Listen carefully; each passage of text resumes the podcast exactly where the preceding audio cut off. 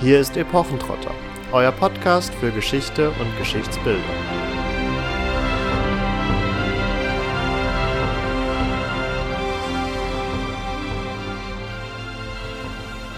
Hallo und herzlich willkommen zu einer neuen Folge Epochentrotter. Bevor wir heute ins Inhaltliche einsteigen können, haben wir noch einen ganz besonderen Aufruf für euch. Katharina und ich sind beim Deutschen Podcastpreis nominiert und ihr habt beim Publikumsvoting in der Kategorie Wissen die Möglichkeit, uns eure Stimme mit auf den Weg zu geben.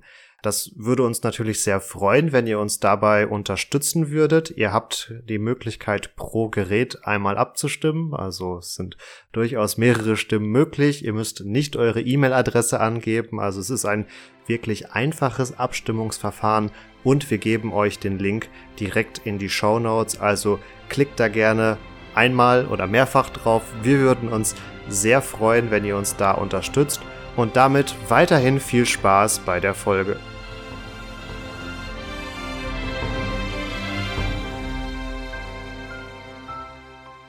Im Herzen der grünen Hügel von Hampshire im Süden Englands befindet sich das viktorianische Highclere Castle, Stammsitz eines alten englischen Adelsgeschlechts und euch allen wohl besser bekannt als Downton Abbey. Damit hallo und herzlich willkommen zu einer neuen Folge Epochentrotter. Dieses Mal sind wir in Britannien ungefähr ab dem Jahr 1912 und zwar können wir das festmachen mit dem Untergang der Titanic. Damit beginnt nämlich eigentlich das ganze Geschehen um die Familie Crawley und die Herrschaften Grantham. Bleiben wir noch einen kurzen Moment bei dem schon genannten Highclere Castle, in dem nämlich sich diese ganze Geschichte zuträgt. Und dieses Anwesen ist nicht nur bei Downton Abbey der Stammsitz eines alten Adelsgeschlechts, sondern das ist auch in der Realität so. Allerdings sind das nicht Lord und Lady Grantham, sondern Earl und Countess Carnarvon. Und die stehen der Queen sogar ziemlich nahe. Der Earl ist nämlich der Patensohn der Queen. Dieses alte Adelsgeschlecht ist seit 1679 auf Downton Abbey ansässig und ja, das ganze Land rundherum ist schon seit dem 8. Jahrhundert Besitz der Bischöfe von Winchester, auf die auch die erste Residenz zurückgeht, die an diesem Ort gestanden hat, aber natürlich nicht Downton Abbey, so wie wir es aus dem Fernsehen gut kennen. Das ist vielmehr von Sir Charles Barry, zwischen 1839 und 42 geschaffen worden, sag ich mal. Ähm, es ist eine Neugestaltung im Stil der Houses of Parliament, denn Sir Charles Barry war auch hierfür verantwortlich. Heute könnt ihr in den Hallen von Downton Abbey nicht nur die Bibliothek wiederfinden, das Dinnerzimmer und ähnliches, sondern auch das ägyptische Museum, das da drin ist. Und auch das hat einen historischen Hintergrund, warum ausgerechnet auf Downton Abbey mitten auf dem Land im Süden von England eine ägyptische Sammlung ihr Zuhause hat. Der fünfte Earl of Carnarvon war nämlich leidenschaftlicher Archäologe und hat fast sein gesamtes Vermögen in die Suche nach dem Grab von Tutanchamun gesteckt. Und die Ägyptologen unter euch oder Ägyptenbegeisterten wissen natürlich, dass er damit also mit Howard Carter unterwegs war und am 27. November 1922 also fündig geworden ist. Allerdings gehört er zu den Unglücklichen, die schon wenige Monate, in dem Fall vier Monate später, dem angeblichen Fluch des Pharao zum Opfer gefallen sind Tatsächlich war das wohl eigentlich ein Moskitostich. Das entzaubert das Ganze leider ein bisschen, erklärt uns aber, warum wir es hier also mit einem ägyptischen Museum zu tun haben. Falls ihr euch fragt, was mit der Familie Carnarvon eigentlich passiert, wenn also auf Downton Abbey gedreht wird, ich kann euch beruhigen, die müssen nicht komplett ausziehen, sondern die gehen einfach in ein Nebengebäude bei den Stallanlagen und können da also dem Ganzen beiwohnen. Auf die Familie Carnarvon werden wir sicherlich im Weiteren noch zu sprechen kommen. Entzaubern wollen wir für euch nicht unbedingt die Serie Downton Abbey, aber wir wollen uns einmal genauer damit auseinandersetzen. Anlass ist natürlich, dass am morgigen Tag, also am 28. April 2022 bereits der zweite Kinofilm der Serie publiziert wird. Wir hatten ja bereits einen ersten Solo-Kinofilm und die Serie selbst vereint ja auf sich auch schon sechs Staffeln, die zwischen 2010 und 2015 produziert worden sind. Und die Serie war nicht nur in England äußerst erfolgreich, wo sie zwischenzeitlich mehr als 10 Millionen Zuschauer pro Folge für sich gewinnen konnte, sondern erzielte auch einen grandiosen internationalen Erfolg, was ja nicht zuletzt auch an der hohen Staffelanzahl und jetzt auch den beiden Kinofilmen zu sehen ist. Tatsächlich sagt man der Serie nach, dass sie gerade in US-Amerika nochmal ein ja großes Interesse für die britische Geschichte und ja häufig auch die britischen Wurzeln nochmal entfacht hat. Also hier sieht man eindeutig ein schönes Beispiel dafür, wie eine populärkulturelle Verarbeitung von Geschichte auch wirklich konkreten Einfluss auf das Geschichtsinteresse und Geschichtsbilder haben kann. Ganz grundlegend kann man, glaube ich, sagen, dass Downton Abbey bei den historischen Kritiken doch sehr gut wegkommt. Entsprechend sind wir jetzt auch nicht unbedingt darauf aus, wie es auch aus der ein oder anderen historischen Review von uns schon kennt, wirklich ja Nitpicking zu betreiben, also nicht äh, wirklich die kleinen Fehler aufzuzeigen, sondern wir werden ganz grundlegend über einige ja letztendlich auch Probleme sprechen, die so eine historische Serie hat nicht unbedingt für den Rezipienten, aber allein schon in der Produktion, also auf was für Unwägbarkeiten oder auf was für Details da teilweise zu achten ist, was im 21. Jahrhundert vielleicht auch gar nicht mehr ja zu reproduzieren oder herzustellen ist. Und natürlich soll es auch um den historischen Kontext der ganzen Serie gehen.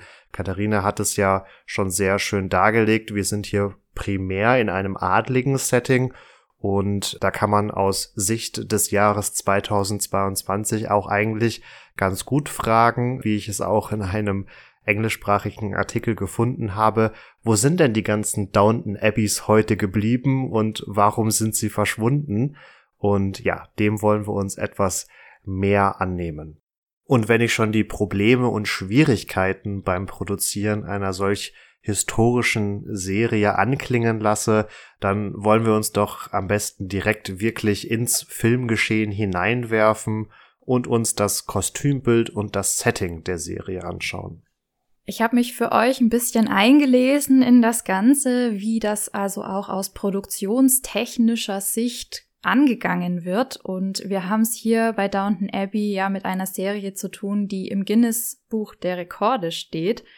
Und zwar für die besten und meisten guten Kritiken, die die ähm, erhalten haben. Fand ich sehr bemerkenswert. Und ähm, ich kann mir vorstellen, dass das nicht zuletzt darauf gründet, dass eben hier wirklich ein sehr, sehr hoher Anspruch gestellt wurde an alle, die beteiligt waren. Und wie geht man also vor, wenn man besonders historisch akkurat sein möchte bei einer Serie, die also Anfang des 20. Jahrhunderts spielt, die Charaktere hat, wie die Dowager Countess of Grantham, die ja von Maggie Smith gespielt wird und ja, ihre Jugend natürlich noch im 19. Jahrhundert erlebt hat mit Figuren, die ähm, also eher downstairs angesiedelt sind, zu den Bediensteten gehören, zur Arbeiterklasse und mit Leuten, die also auch ganz unterschiedliche Ansichten in Zeiten des Umbruchs vertreten und aber dennoch zum Adel oder zumindest zum unteren Adel gehören. Ein Anhaltspunkt liefert zum Beispiel, dass die Lady Carnarvon, die also ja selber auf Downton Abbey wohnt, sich auf die Spuren ihrer Vorfahrinnen begeben hat und ähm, hat das tatsächlich für euch nachzulesen auch als ja mehr oder weniger historische Romane verfasst, die auf Briefen, Tagebüchern und Fotografien basieren. Und sie hat das unter anderem für Lady Almina gemacht, die also wirklich ähm, die fünfte Countess of Carnarvon war und auf Downton Abbey gelebt hat. Und ähm, das ein oder andere tatsächlich so erlebt hat, wie wir das in der Serie nachvollziehen können. Das heißt, ähm, sie hat auch Anfang des 20. Jahrhunderts gelebt, hat Feste auf Downton Abbey gefeiert und dort auch den Ausbruch des Ersten Weltkriegs erlebt. Das ist also eine Möglichkeit, dass man sich auf Tagebücher, Briefe und Fotografien stützt, wie wir das auch von Dokumentationen tatsächlich kennen. Dazu kommt aber noch viel mehr, bis daraus eine wirklich sehenswerte Serie wird. Und ähm, ich habe hier ein Zitat einer Drehbuchautorin einer deutschen historisch anspruchsvollen Serie, die gesagt hat, ich zitiere, man muss die Menschen ja moderner erzählen. Man muss sie so erzählen, dass sie Anknüpfungspunkte an die heutige Zeit bieten. Und ich glaube, da kann man ein bisschen schrauben. Es ist okay, dass sie ein bisschen lässiger reagieren und andererseits gibt es bestimmte Dinge, wann man sieht, ob man mit Frau oder Fräulein angesprochen wurde, die müssen einfach total stimmen. Das ist recherchierbar und dann muss man das auch ordentlich machen. Und das ist genau der Punkt. Also es gibt ganz viele kleine Details, wie man sich anderen gegenüber verhalten hat, wie man am Tisch gegessen hat. Wirklich Tischmanieren, die man wieder neu lernen muss, die man heute nur noch so im, ja, hm, sehr, sehr abgespeckter Form vielleicht praktiziert wie man richtig einschenkt, von welcher Seite man serviert, also auch auf Seite der Bediensteten und, und, und. Ihr seht schon, da kommt vieles zusammen und gerade beim Kostümbild hat man wirklich alles gegeben, sage ich jetzt mal. Es gibt trotzdem natürlich einige Fehler, auf die komme ich auch gleich noch zu sprechen. Aber bleiben wir mal noch bei dem Positiven. Man hat nämlich tatsächlich sogar historische Gegenstände eingebaut. Man hat bei den Kostümen auch zum Beispiel Knöpfe gekauft, die aus der Zeit sind. Man hat ganze Gewandungen zugekauft von Sammlern und Sammlerinnen, zusammengetragen, teilweise ähm, auch von denen gemietet, aus großen Sammlungen auch Bestände hergenommen oder eben Teile von Borten, Stoffen, Spitzen benutzt und auf neue Stoffe aufgenäht und damit dann eben alte Kreationen wieder zum Leben erweckt. Man hat dafür auch alte Schnittmuster oder Skizzen verwendet und ähm, die dann eben wieder nachgeschneidert letztendlich und hat dabei aber auch natürlich darauf zu achten, dass das Ganze zu den Charakteren passt, die das dann am Ende tragen und das geht bis hin in die Farbgestaltung. Das könnt ihr beobachten, wenn ihr mal genau hinschaut, was die weiblichen Charaktere für Farben tragen. Das ist sehr strikt und wenn ihr euch mit Farbbedeutungen beschäftigt, dann seht ihr, dass Lady Mary zum Beispiel die sogenannten Jewel Colors trägt. Das heißt also Rubinrot, Smaragdgrün, Saphirblau und ähnliches, Schwarz auch. Das sind alles sehr starke Farben, die auch aber meistens noch was Negatives mitschwingen haben.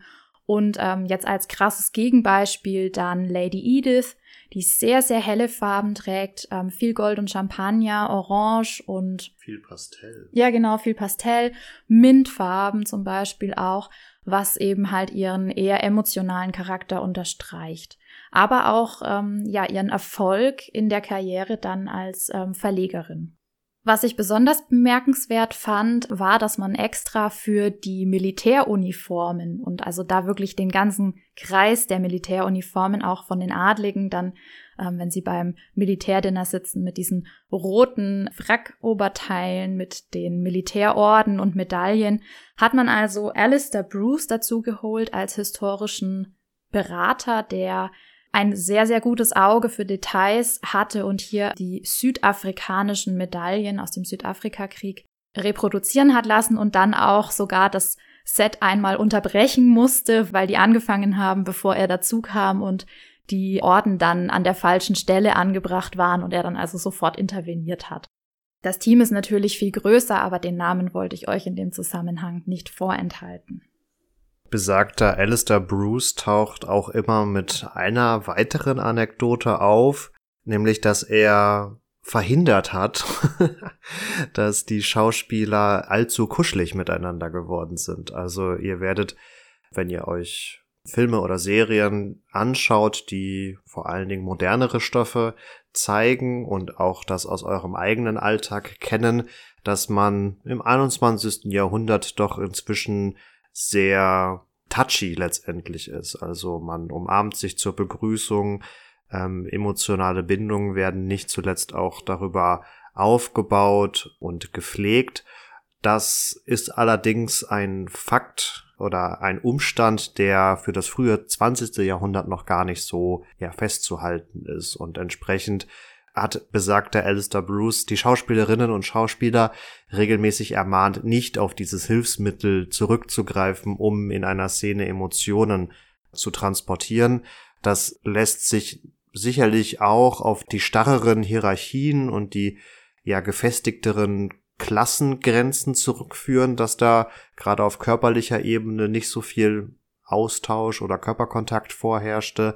Wir müssen uns aber auch immer vor Augen führen, dass, und ich möchte jetzt die Medizin nicht direkt ins dunkle Mittelalter zurückkatapultieren, aber wir hier nichtsdestotrotz noch in der Zeit vor dem Penicillin sind und äh, ja, gerade auch in der Zeit von Downton Abbey die spanische Grippe grassiert. Also im Zweifelsfall hat das auch durchaus einen ja, hygienischen oder medizinischen Nutzen, dass man nicht ganz so sehr auf alltägliche Tuchfühlung gegangen ist, sondern da eher einen gewissen Abstand gewahrt hat. Obwohl also das Kostümbild sehr zu loben ist, haben wir auch ein paar Schnitzer, auf die ich euch jetzt eher allgemein aufmerksam machen möchte. Und zwar sind das Sachen, die sind zwar historisch akkurat nachgebildet, aber haben zum Teil einen kleinen Haken, der nicht zuletzt darin liegt, dass wir hin und wieder Sachen aus den 1930ern haben, die zwar für die 1930er perfekt nachgearbeitet sind, aber halt 1918 einfach so nicht getragen wurden. Ja, also durchaus verschmerzbar und trotzdem bleibt ja der Eindruck, dass es ein historisches Setting ist. Aber sowas ist natürlich dann schon ein kleiner Wehmutstropfen. Und dabei bleibt's nicht. Wir haben hin und wieder auch, wenn wir ganz genau hinschauen, zu bemerken, dass bei der sogenannten Black Tie Variante, also wo man einen Frack trägt mit schwarzer Fliege oder dann auch die etwas lockere Variante, dass dann da kein gestärktes, festes Hemd getragen wird, das also eine sehr steife Frontpartie aufweist, sondern da schon das etwas lockerere, ungestärkte weiße Hemd getragen wird, wie das heute auch gerne von Männern getragen wird, wenn man eben so sehr förmlich angezogen ist. Das wäre zu der Zeit sehr, sehr progressiv gewesen, gab es durchaus. Also König Edward, der zu der Zeit ja an der Reihe war, der ähm, war großer Fan von diesen ungestärkten Hemden. Also kann man durchaus sagen, ja, wenn man denen nachgeeifert hat, hat man vielleicht auch in der Oberschicht dann darauf zurückgegriffen. Aber wir haben es halt mit ähm, Lord Grantham zum Beispiel mit einem sehr traditionalistischen Menschen zu tun, der wahrscheinlich schon eher die gestärkte Variante getragen hätte, während tatsächlich dann sein Schwiegersohn Matthew ähm, durchaus mit dem etwas lockereren Hemd vielleicht ganz gut bedient ist. Das Ganze ist jetzt auch aus meiner Sicht nicht ganz so tragisch. Wir haben von der Kombination her was, was auf jeden Fall in die Zeit passt. Das sind dann einfach die Details. Schade finde ich auf der anderen Seite, dass gerade diese großen, weißen, gestärkten Hemdskrägen oft nicht richtig passen. Und da hätte man, finde ich, einfach ein bisschen noch ja, ein paar Stellschrauben ziehen können. Da ist man vom, vom Entwurf und allem sehr nah am Original, aber hat es dann leider nicht geschafft, auf den letzten Zentimetern noch wirklich ganz sauber zu arbeiten und da das Letzte rauszuholen. Also die würden einfach ein bisschen enger sitzen. Vielleicht haben da aber auch die Schauspieler interveniert und fanden das furchtbar unbequem. Es gibt eine Interviewsequenz von dem Bediensteten Thomas Barrow, den ihr sicher alle kennt, der Dunkelhaarige, der dann auch im Ersten Weltkrieg kämpft und mit einem Durchschuss der Hand wieder zurückkommt von der Front. Der ähm, Schauspieler ist Rob James Collier und er hat gemeint, er trägt lieber die Militäruniform, weil die eben nicht so einen hohen steifen Kragen hat wie die Bedienstetenuniform und ähm, er sich da einfach besser bewegen kann. Also er sagt das aber auch mit einem großen Augenzwinkern. Also bei den Bediensteten gibt's natürlich auch kein Auskommen. Das sitzt alles ganz steif und fest und akkurat bei diesem Erwähnen der Bewegungsfreiheit äh, finde ich es dann auch schon wieder spannend, Wir hatten im Rahmen ja vor allen Dingen von Episoden, wo es dann auch um ja Reenactment, Living History und auch so historisches Fechten etc. ging, ja immer erwähnt, dass in früheren Jahrhunderten und Jahrtausenden in Teilen auch einfach eine andere Körperlichkeit geherrscht hat. Also dass man einfach mit anderen Bewegungsabläufen aufgewachsen ist, weil man andere Tätigkeiten gewohnt war und auch andere Kleidung gewohnt war. Und das finde ich ein äh, sehr schönes Beispiel dann dafür, wie sich das auch binnen von 100 Jahren schon stark verändern kann, weil ich glaube, der in Anführungsstrichen historische Thomas Barrow, der vor 100, 120 Jahren vermeintlich fiktional gelebt hat, hätte sich über sowas nie Gedanken gemacht. Da wäre es einfach normal und üblich, dass man in diesen gestärkten Hemden mit den entsprechenden Hemdkrägen unterwegs war und man auch dann automatisch, weil man da so hereinwächst, natürlich auch seinen ganzen eintrainierten Bewegungsapparat daraufhin ausgerichtet hat, vollkommen unbewusst natürlich, und dann auch der historische Thomas Barrow sich vermutlich sehr, sehr gut in diesen auf uns heute sehr starr wirkenden Hemden, ja, sich darin bewegen konnte. Nichtsdestotrotz ist rein historisch der Erste Weltkrieg wirklich so eine Bruchstelle, auch sogar für die Mode. Also man hat auch als Frau dann in der Zeit des Krieges nicht mehr so viel Schmuck getragen.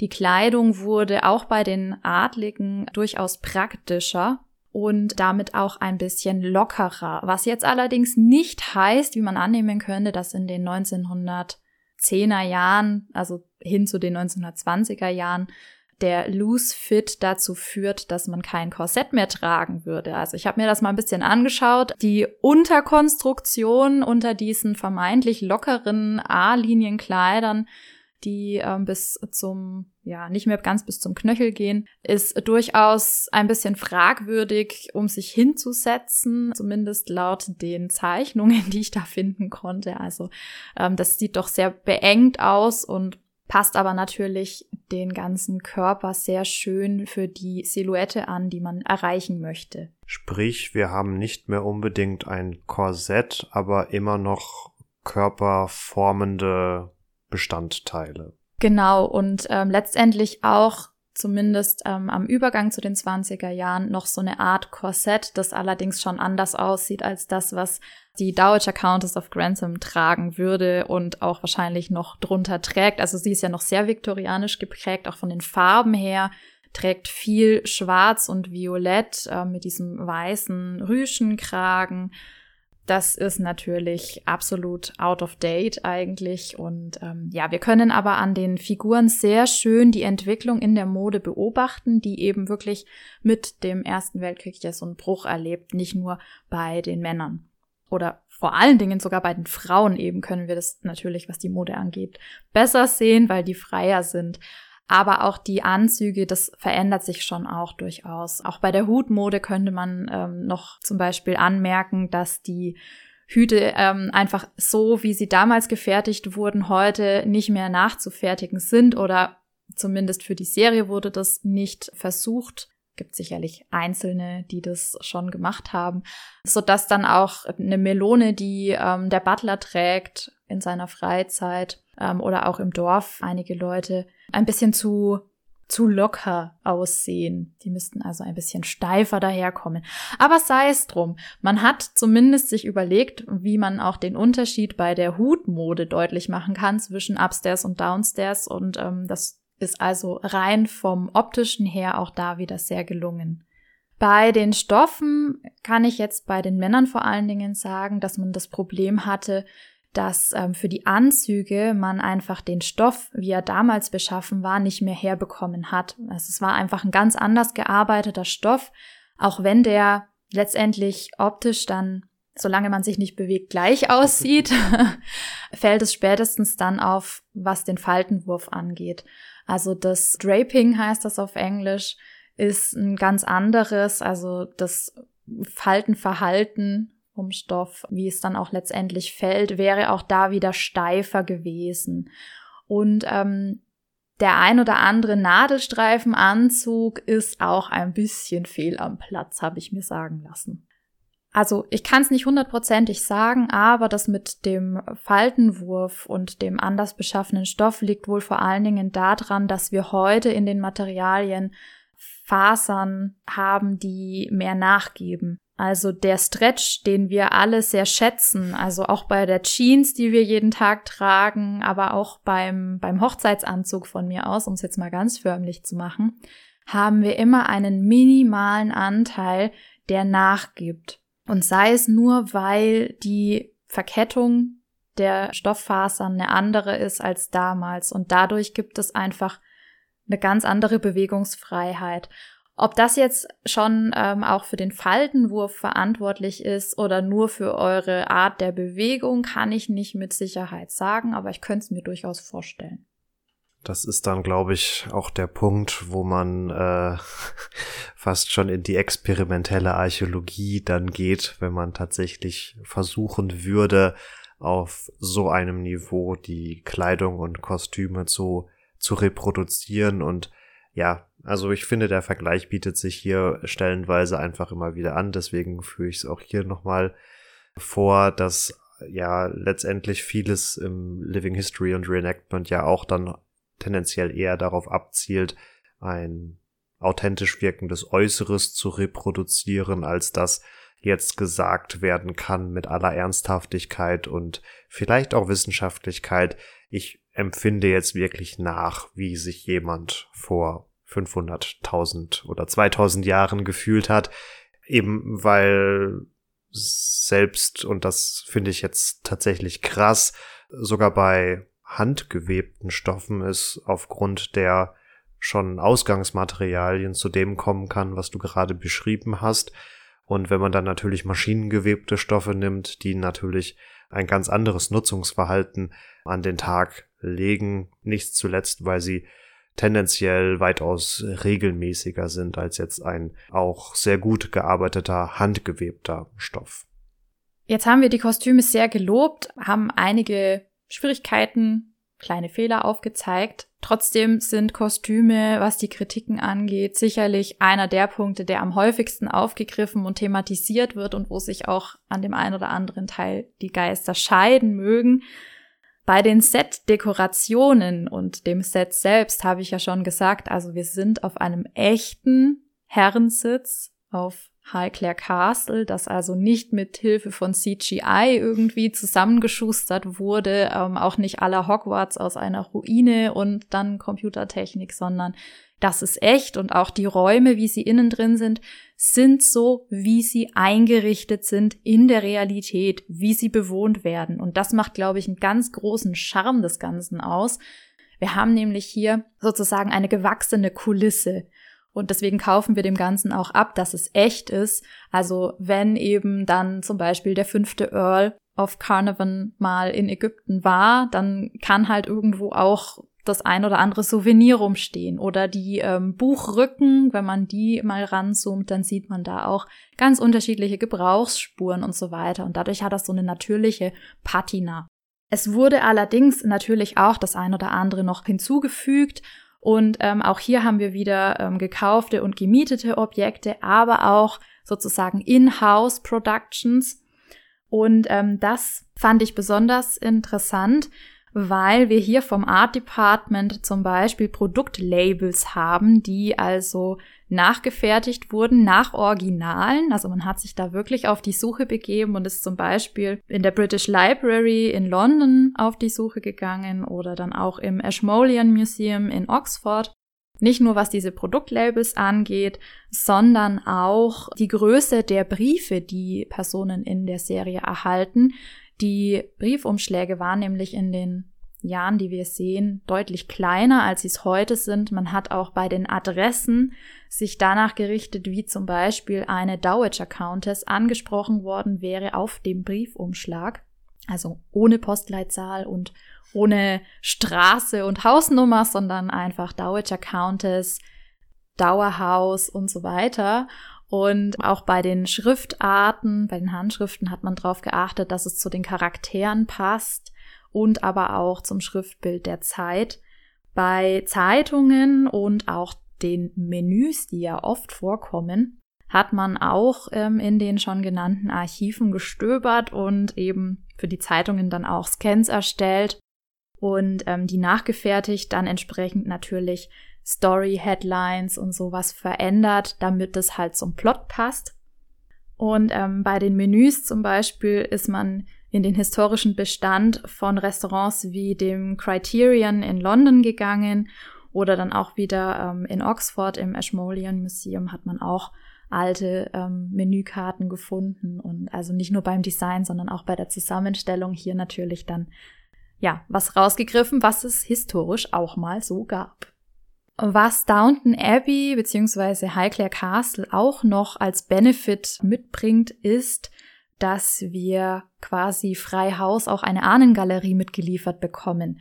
Man könnte ja annehmen, und das ist in anderen Produktionen auch gemacht worden, dass die Bilder an der Wand Kulisse sind. Das ist hier nicht der Fall, sondern wenn also Gemälde von Vorfahren der Granthams gezeigt werden, sind das in Wahrheit die Ahnen der dort lebenden Carnavans.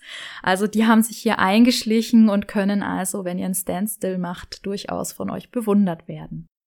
Wir haben gesehen, dass man sich bei Downton Abbey durchaus große Mühe gegeben hat, alles möglichst authentisch und historisch korrekt zu gestalten. Es waren verschiedene historische Berater mit am Set oder auch bei den Recherchen tätig.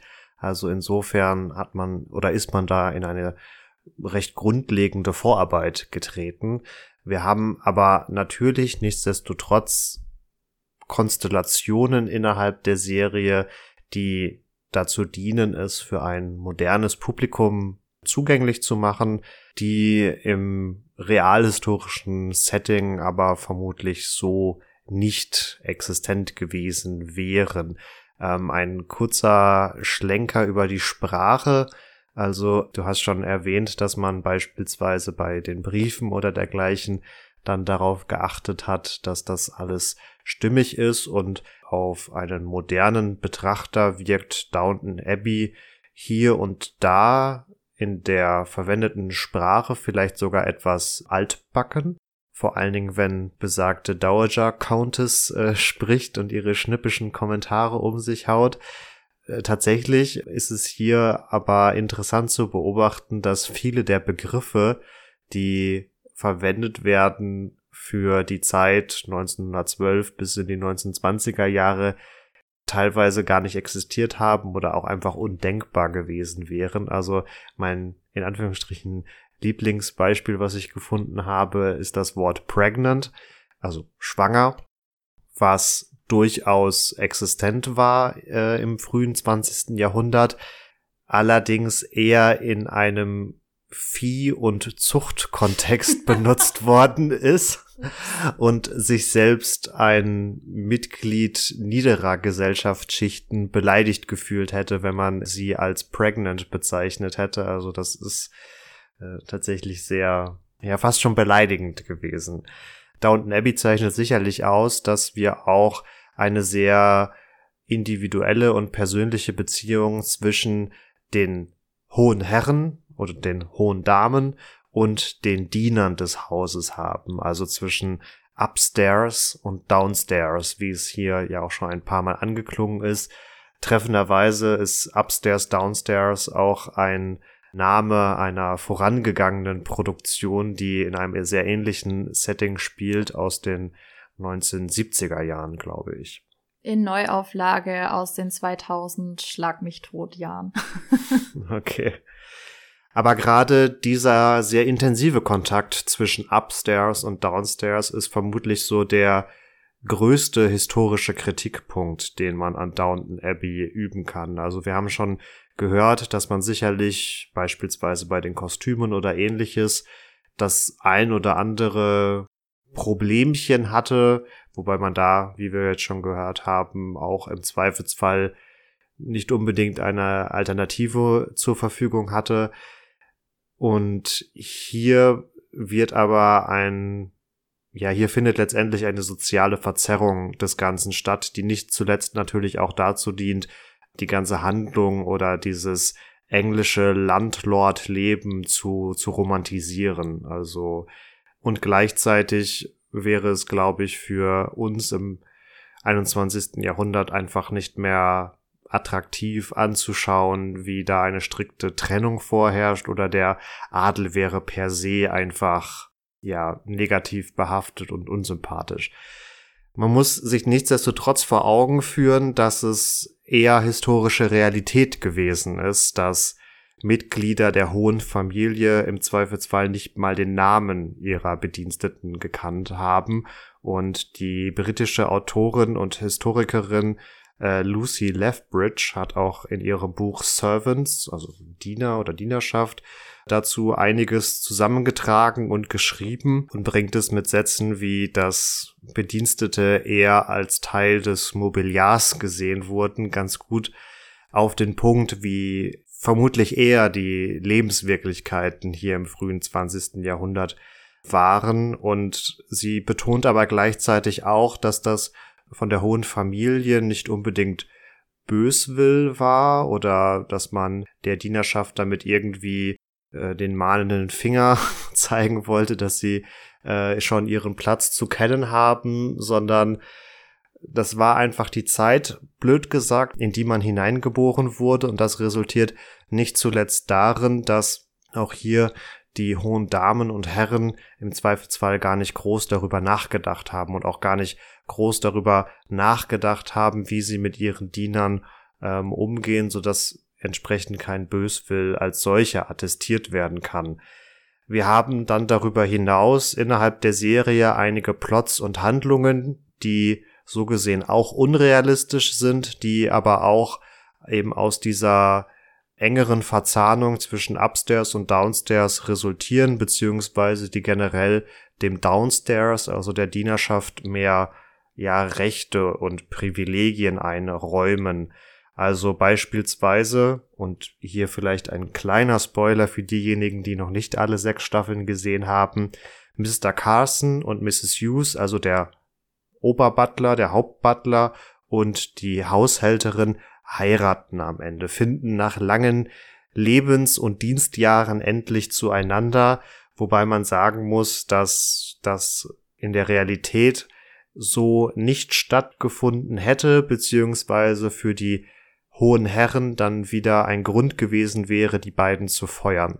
Denn Bedienstete sind häufig unverheiratet geblieben, was einfach eine Erwartungshaltung seitens der Arbeitgeber war, weil man nicht wollte, dass hier in Anführungsstrichen geteilte Loyalitäten vorherrschen. Also die Loyalität sollte eindeutig der ja, arbeitgebenden, der adligen Familie gehören und man befürchtete im Falle einer Hochzeit, dass hier ja Interessenskonflikte auftreten.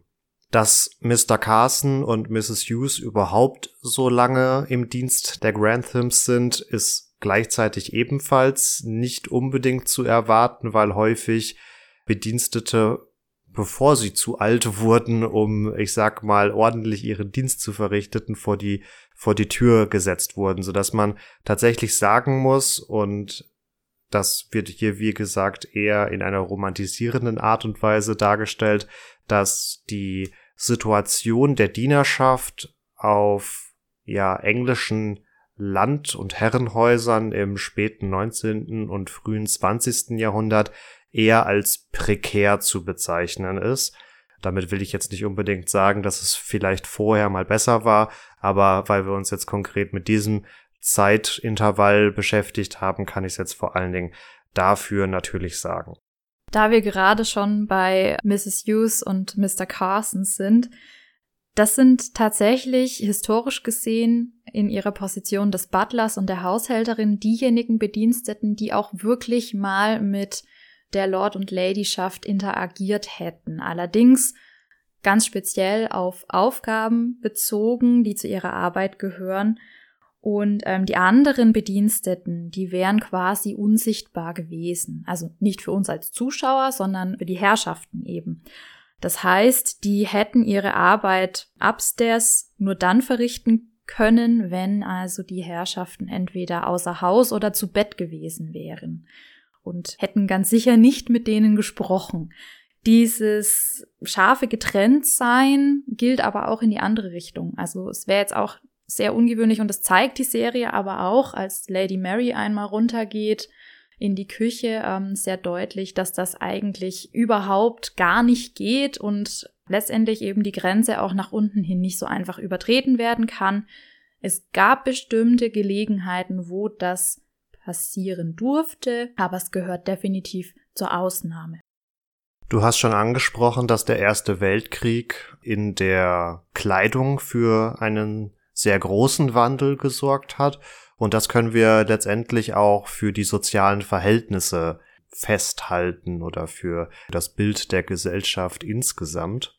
Denn es verwundert kaum, dass vor allen Dingen dann die Dienerschaft, die wie gesagt in prekären Anstellungs- und Lebensverhältnissen existiert hat, schnell jede Chance genutzt hat, um dem zu entfliehen.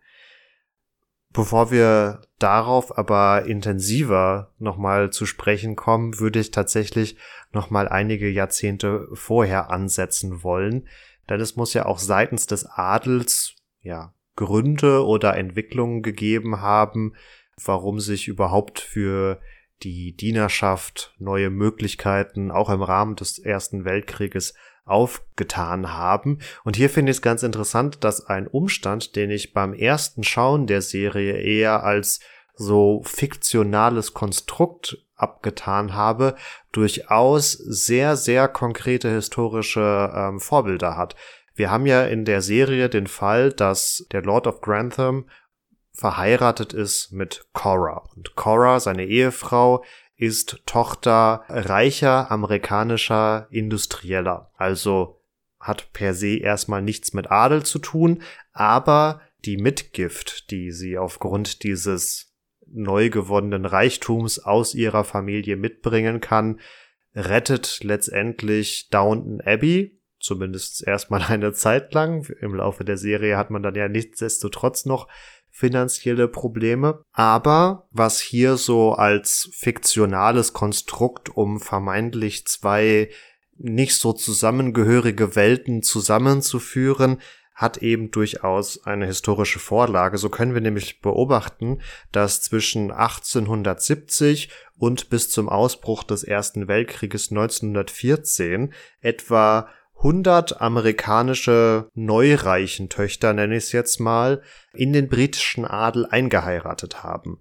Also damit kann man ungefähr festhalten, dass circa 10% der männlichen aristokratischen Heiraten mit amerikanischen Töchtern aus reichen Familien stattgefunden haben. Also jetzt kein Mehrheitsphänomen, aber sicherlich auch kein Phänomen, was man jetzt komplett unter den Tisch fallen lassen kann und wo es zumindest so verbreitet war, dass vermutlich jeder Adlige einen Fall im Verwandten- oder Bekanntenkreis kannte. Warum das Ganze für britische Familien interessant war, sich hier reiche amerikanische Töchter letztendlich zu angeln, wird sicherlich deutlich, wenn man sich die Mitgiften mal vor Augen führt. Also ich habe euch hier mal drei Fälle rausgesucht und ähm, es gibt so eine Hochzeit 1874 von Jenny Jerome, die die Tochter eines New Yorker Bankiers oder Anlegers war, der sie wiederum mit einem jüngeren Sohn des siebten Duke of Marlborough Lord Randolph Churchill verheiratet hat und aus dieser Vereinigung ging unter anderem auch Winston Churchill hervor, der ja sicherlich bekannt ist. Und hier wurden 50.000 englische Pfund Mitgift gegeben. Das waren seinerzeit zu dem Umrechnungskurs von 1874 etwa 270.000 US-Dollar oder, wenn man es quasi mit dem Äquivalent 2021 aufrechnet, 6,5 Millionen US-Dollar, also eine sicherlich stolze Mitgift, die hier ja vergeben wurde. In diesem konkreten Fall war die Hochzeit noch nicht relevant für das Erbe, weil wie gesagt ein jüngerer Sohn des Duke of Marlborough verheiratet wurde. Wir haben aber auch durchaus Fälle, in denen der tatsächlich älteste Sohn mit amerikanischen Töchtern verheiratet wurde und es mit mehreren? Nein, mit einer. Nämlich im Jahr 1876, als Conselho Isnaga, die Tochter von Antonio Isnaga, einem Geschäftsmann, der unter anderem mit Zuckerplantagen sein Geld gemacht hat, den Erben des Duke of Manchester heiratet. Hier wird es kaum verwundern, dass die Mitgift entsprechend natürlich direkt höher ausgefallen ist und statt lediglich 50.000 britische Pfund gleich 200.000 britische Pfund bezahlt wurden, was einer heutigen Summe von 26 Millionen US-Dollar entsprochen hätte oder hat. What? Den so gesehen spektakulärsten Fall haben wir dann 1895, als die Familie Vanderbilt, Oh. die ja auch durchaus bekannt ist, Alle Gossip Girl Fans kennen die Vanderbilts nur zu gut. als aus dieser Familie erneut jemand mit dem Duke auf Marlborough heiratet. Also diese Familie scheint da generell sehr offen gewesen zu sein. Aber es ist insofern der spektakulärste Fall, da hier eine Mitgift in einer heutigen Höhe von 82 Millionen US-Dollar gezahlt worden ist. Also wirklich abstruse Summen, die vor Augen führen, warum das für den englischen Adel durchaus interessant gewesen ist. Man muss sich gleichzeitig natürlich die Frage stellen, warum war es eigentlich für amerikanische Neureiche oder amerikanische Bürgersfamilien so interessant, für solch abstruse Summen in den britischen Adel einzuheiraten. Und hier können wir für die Nachkriegszeit, also Nachkriegszeit im Sinne des amerikanischen Bürgerkrieges festhalten, dass vor allen Dingen an der Ostküste die dortige High Society extrem exklusiv geworden ist. Also wir haben zwar die hier angeführten Vanderbilts und Jeromes und Isnagas, die allerdings trotz ihres Reichtums nicht zum absolut exklusivsten Zirkel gehörten, weil dieser diese High Society an der Ostküste sich in diesen Jahren ganz stark darauf zurückberufen hat, dass sie ja von den ältesten holländischen oder britischen Siedlern abstammten. Also was beim Adel ja durchaus seit Jahrhunderten Usus war, also dass man sich auf eine lange Ahnenlinie zurückführen konnte oder auch teilweise musste, wird hier von Bürgersfamilien in Amerika adaptiert, die fortan auch ja Wert auf ihre Abstammung leben, äh, legen und jüngere Familien, die aber trotzdem zu Reichtum gekommen sind, werden jetzt hier ausgeschlossen. Und wenn sich meine in Anführungsstrichen Konkurrenz über ihre englischen Vorfahren definiert, was kann ich da besseres tun, als einfach in diese altehrwürdigen englischen Familien einheiraten, also nicht einfach nur in Amerika, in die quasi Abkömmlinge davon, sondern ich gehe quasi ins Mutterland zurück und heirate da, direkt so gesehen äh, in den Stamm ein und gehöre dann dadurch, dass ich fortan zum altehrwürdigen englischen Adel gehöre, auch in Amerika wieder zur High Society, weil ich es ja geschafft habe, oder zumindestens meine Kinder stand spätestens es geschafft haben, hier Anschluss zu finden. Wir haben gesehen, warum beide Parteien Interesse haben an diesen Hochzeiten. Zumindestens für die britische Seite muss man sich jetzt allerdings noch fragen, woher kam überhaupt der Bedarf neues Kapital in die Familie oder in die Ehen zu holen.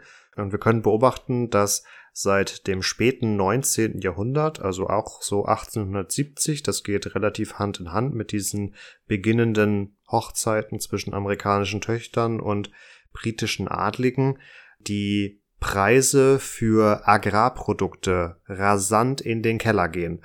Und der britische Adel zeichnet sich halt vor allen Dingen dadurch aus, dass er Land besitzt. Und auf diesem Land wird Landwirtschaft betrieben, es werden Agrarprodukte hergestellt. Da diese Agrarprodukte aber jetzt ja zu keinen guten Preisen mehr verkauft werden, kommt man schlicht und ergreifend in finanzielle Nöte, weil man entweder seine Produkte nicht mehr los wird, wenn man zu zu hohen Preisen produziert und versucht es dafür auf den Markt zu bringen, oder man macht letztendlich ein Verlustgeschäft, weil man mit anderen Anbietern nicht konkurrieren kann. Ein Punkt, der ja auch durchaus in Downton Abbey nicht nur thematisiert wird, sondern der letztendlich ja über Staffeln hinweg zumindestens für die hohe Familie das Problemthema Nummer eins ist. Wie schaffen wir es, nicht nur äh, aufgrund von Erbproblematiken Downton Abbey in der Familie zu halten, sondern wie schaffen wir es überhaupt, Downton Abbey zukunftsfähig zu machen und dafür zu sorgen, dass sich ja dieses Landhaus, dieses Herrenhaus auch in Zukunft äh, finanzieren kann. Nicht zuletzt im Gebäudeunterhalt, als auch in der durchaus hohen Anzahl von Dienern, die zwar nicht sonderlich gut bezahlt werden, die in ihrer Menge aber dann doch einiges gekostet haben. Und wie passt da jetzt der Erste Weltkrieg als Umbruchsmoment rein? Also ändert sich da dann auch noch mal was? Wir waren ja jetzt ab den 1870ern unterwegs und Downton Abbey fängt 1912 an. Wo geht da die Reise hin? Ja, die Entwicklung beginnt so gesehen früher, wie aufgezeigt. Der Erste Weltkrieg ist insofern nochmal ein Umbruchmoment, weil er diese ganze Entwicklung nochmal beschleunigt oder auch nochmal andere Facetten hineinbringt. Also wir haben eine Generalmobilmachung, also nicht unbedingt alle, alle, aber sehr, sehr viele Männer des, der britischen Gesellschaft werden eingezogen, werden über diese vier Jahre des Krieges hinweg immer wieder an die Front äh, verlegt und kommen dort zum Einsatz. Und das schafft letztendlich Lücken in der heimischen Wirtschaft. Also es ist verwunderlich, dass die tonangebende Gesellschaftsschicht oder Gesellschaftsstand besser noch, der Adel in England so abhängig ist äh, oder so fundiert ist auf der äh, Landwirtschaft und gleichzeitig England das Mutterland der industriellen Revolution ist.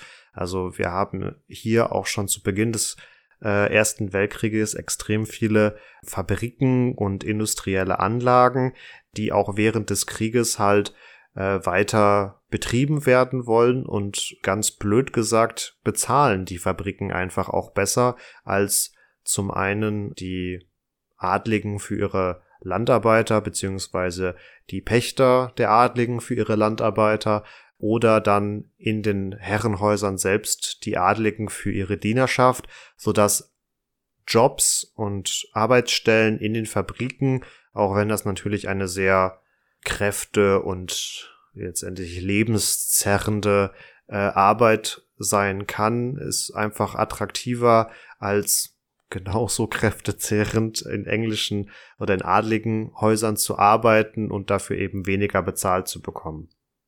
Die Arbeiter beziehungsweise auch vor allen Dingen die Arbeiterinnen, denn wir haben gehört, es werden natürlich leider nicht nur Männer eingezogen, sondern es sterben natürlich im Rahmen des Ersten Weltkriegs auch viele Männer, so dass die zunächst während des Krieges temporären Lücken so gesehen auch dauerhaft werden und sich vor allen Dingen für Frauen in der Nachkriegszeit neue Möglichkeiten auftun.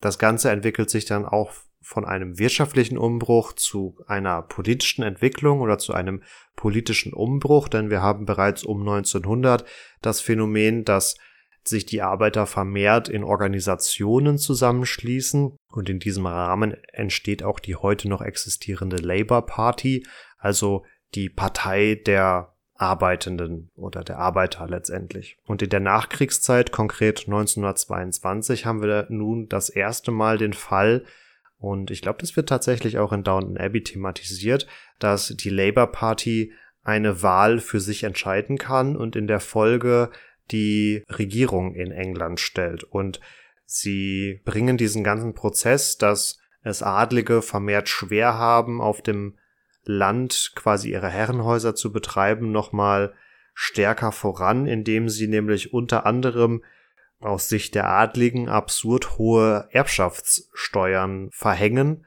Also, dass es quasi notwendig wird, für die hinterbliebenen Teile des Landes zu verkaufen, um die Erbschaftssteuer überhaupt bezahlen zu können. Und das ist jetzt keine politische Fehlplanung oder ein Nebeneffekt dessen, sondern das ist ganz bewusst angestrebt, weil diese Labour Party, die jetzt die Regierung stellt, durch diese Erbschaftssteuern und den damit verbundenen Verkauf von Ländereien Land, das ja auf einer Insel per se knapp ist, ähm, jetzt in die Hand der Menge, der Masse so gesehen bringen möchte und diesen adligen Großbesitz ähm, aufsplitten möchte.